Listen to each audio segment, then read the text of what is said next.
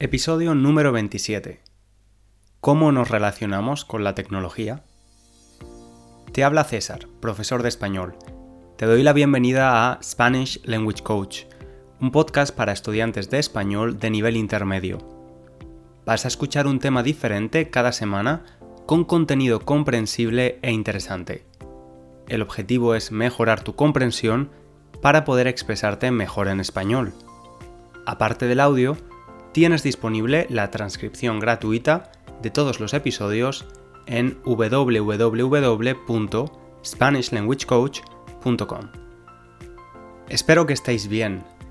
Sé que muchos miembros de esta comunidad estáis poniéndoos las pilas con el español durante la cuarentena. Así me lo hacéis saber a través de correos electrónicos o mensajes por Instagram. Por cierto, Ponerse las pilas significa empezar a trabajar más intensamente en algo. Las pilas son las baterías de un aparato electrónico. Por ejemplo, la radio analógica funciona con pilas. En todo caso, me alegro de que podáis usar este tiempo en casa para poneros las pilas con el español. Y si no es así, espero que podáis aprovechar el tiempo en casa para cocinar más, pasar más tiempo en familia, leer, ver pelis o simplemente descansar. Hoy te voy a contar una historia que quizás te suena, te es familiar. Quedas con un amigo para tomar un café. Hace tiempo que no os veis y seguro que tenéis muchas cosas de las que hablar. Tenéis que poneros al día. Ponerse al día es actualizarse con algo en este caso con la vida de nuestro amigo. Pero en esa cafetería del centro de la ciudad, donde habéis quedado, no estáis solos. Y no, no hablo de la camarera que os ha traído los cafés con leche a la mesa. Tampoco hablo del resto de clientes que hay sentados en la cafetería.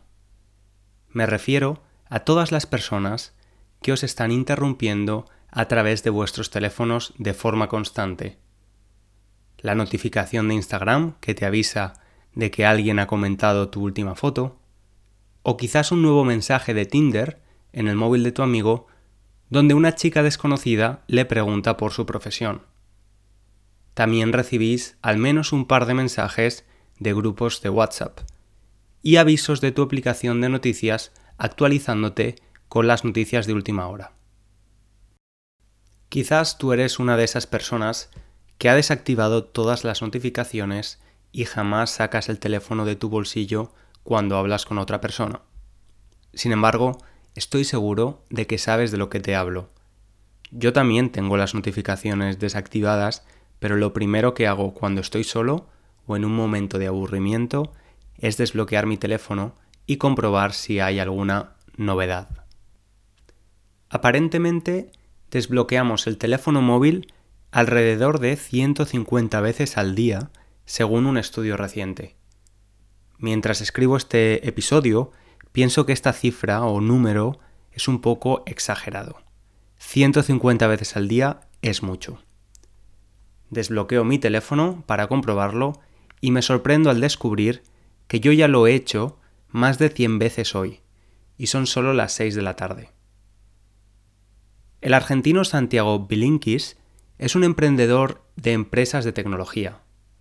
Un emprendedor es alguien que crea empresas, que emprende. Además de su rol como emprendedor, también dedica su tiempo libre a hablar de cómo podemos usar los avances tecnológicos de una forma más sana. Decidió investigar sobre la razón por la que pasábamos tanto tiempo delante de las pantallas de nuestros teléfonos y llegó a la conclusión de que lo que nos está pasando con la tecnología no es casualidad. Es decir, hay una razón para ello. La famosa Universidad de Stanford está ubicada en el corazón de Silicon Valley, la cuna de las mayores compañías tecnológicas del mundo. La cuna es la cama de los bebés. Por eso decimos que Silicon Valley es la cuna donde nacen y crecen las que serán grandes empresas tecnológicas en el futuro. En esta universidad está el Laboratorio de Tecnología Persuasiva, donde investigadores brillantes trabajan observando cómo usamos las páginas web y las aplicaciones móviles con el objetivo de influenciar nuestro comportamiento de una u otra manera. Intentar influir, persuadir y convencer a los demás no es algo nuevo, pero los dispositivos digitales y el enorme volumen de información personal acumulado sobre nosotros gracias a nuestra actividad online están creando una nueva vía de manipular nuestros pensamientos y acciones, aprovechando las vulnerabilidades de la mente detectadas por la economía del comportamiento, la psicología y la neurociencia. Santiago Bilinkis encontró muchos ejemplos de esto. En la escala social, los intentos por manipular elecciones o la proliferación de noticias falsas. En la escala personal, padres que no ven a sus hijos y al revés. Reuniones donde cada uno está más preocupado por lo que pasa en su pantalla que por lo que pasa a su alrededor. También una dificultad cada vez más grande para concentrarnos. Este fenómeno empezó con la expectativa inicial de que todo en Internet tenía que ser gratis. Un grupo de compañías tuvo que encontrar la forma de ganar dinero sin que los usuarios pagaran dinero. Lo primero que hicieron fue poner publicidad, es decir, anuncios, y empezar a cobrarle a los anunciantes. Después vino empezar a recopilar este montón de datos personales para personalizar el mensaje que nos dan a cada uno a través de algoritmos. Ya os he contado que antes de cambiar mi carrera profesional trabajé en marketing. Cuando empecé a trabajar en marketing digital, estaba sorprendido de cómo las grandes plataformas podían identificar a un usuario. Siempre era de forma anónima, respetando las leyes de protección de datos. Aún así, estas plataformas conocen perfectamente quiénes somos, cuántos años tenemos, dónde vivimos, qué nos gusta, etc.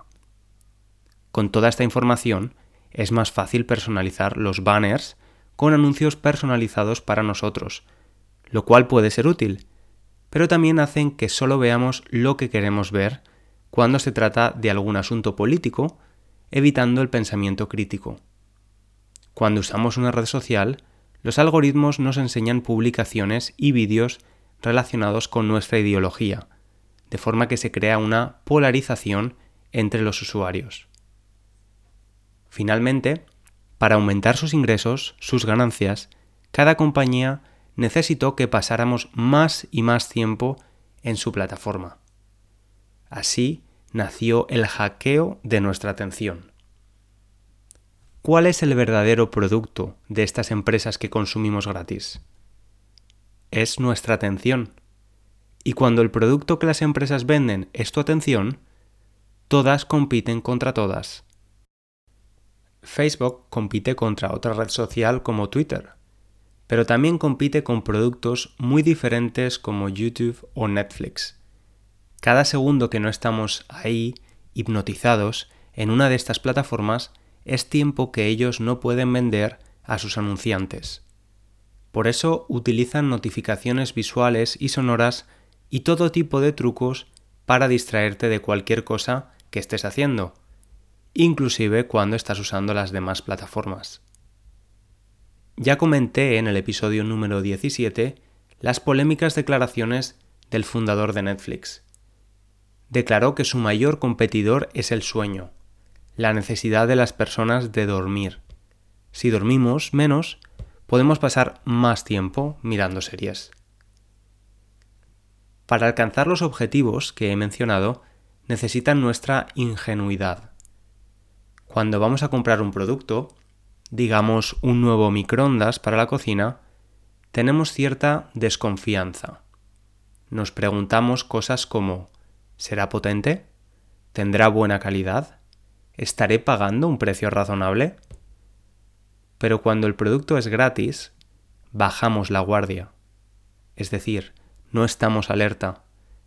En realidad, si el producto es gratis, tendríamos que desconfiar mucho más todavía Tendríamos que estar más alerta y no bajar la guardia. ¿Por qué quiere una gran empresa tener costes creando una red social, una plataforma de vídeos o un sistema de correo electrónico para que lo usemos gratis? Nada es gratis en el mundo de las empresas, lo cual es muy justo. Las empresas tienen una naturaleza lucrativa, igual que nuestro trabajo. Entonces, si no estamos pagando con dinero, ¿de qué otra manera estamos pagando? Un área de manipulación especialmente sensible es la autoestima. Recuerda que el adjetivo sensible es un falso amigo en inglés. Sensible es sinónimo de delicado. Dice que es un área sensible porque el uso de fotos y vídeos como lenguaje principal en las redes sociales le da una importancia absurda, desproporcionada, al aspecto estético y al aspecto físico por encima de las demás dimensiones de una persona. Y las redes aprovechan esto. Las redes aprovechan la fascinación que nos causa espiar las vidas de otros e impactar a los demás con nuestra propia imagen. Especialmente dado que cada uno de nosotros comparte contenido muy poco espontáneo de los momentos más destacados e impresionantes de nuestra vida y convenientemente editado para que parezcan mucho mejor de lo que fue. Cuando después estamos en el metro, aburridos, mirando una red social, resulta inevitable que tengamos la sensación incorrecta de que somos los únicos que tenemos una vida común, llena de obligaciones y tareas, en lugar de risas y puestas de sol en el mar Caribe. Es inevitable que la comparación contra estas falsas vidas ideales nos deje un poco decepcionados respecto a nuestra propia vida. La decisión de a quién seguimos en las redes sociales y qué mostramos a los demás es clave para romper los efectos de este fenómeno. Siempre fue verdad que había personas más populares y otros menos, pero hoy se mide y está a la vista de todos, los likes o me gusta y la cantidad de seguidores son la moneda en la que hoy se comercia la aceptación social. El deseo de encontrar a alguien a quien querer y ser queridos nos deja en una posición especialmente vulnerable. El año pasado, la Secretaría de Defensa del Consumidor de Estados Unidos demandó a la mayor empresa mundial de citas. Esta empresa es propietaria de Match, Tinder o Plenty of Fish, famosas apps de citas. En el episodio número 1 hablamos de cómo estas apps estaban cambiando la forma en la que conocíamos a posibles parejas. Sin embargo, aparentemente no siempre han usado técnicas correctas para mantener a los usuarios.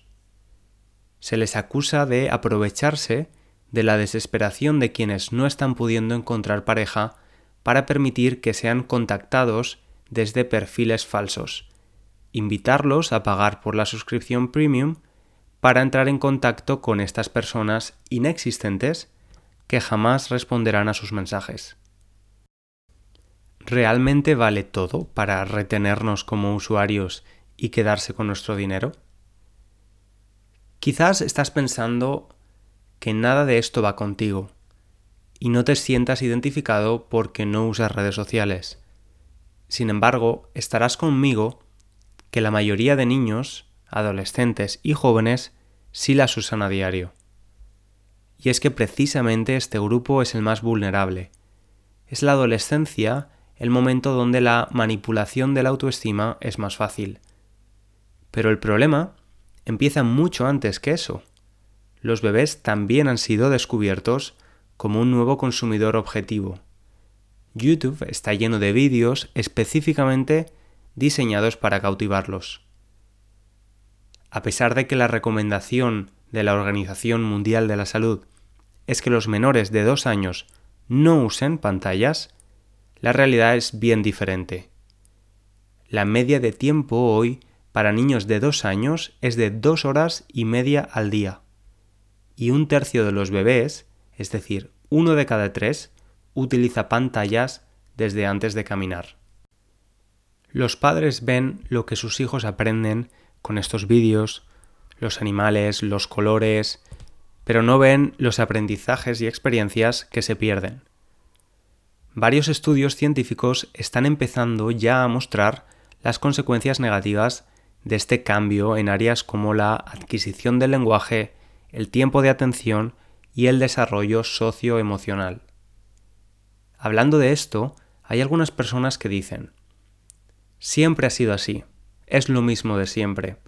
En los 40, el villano, el malo de la película, era la radio.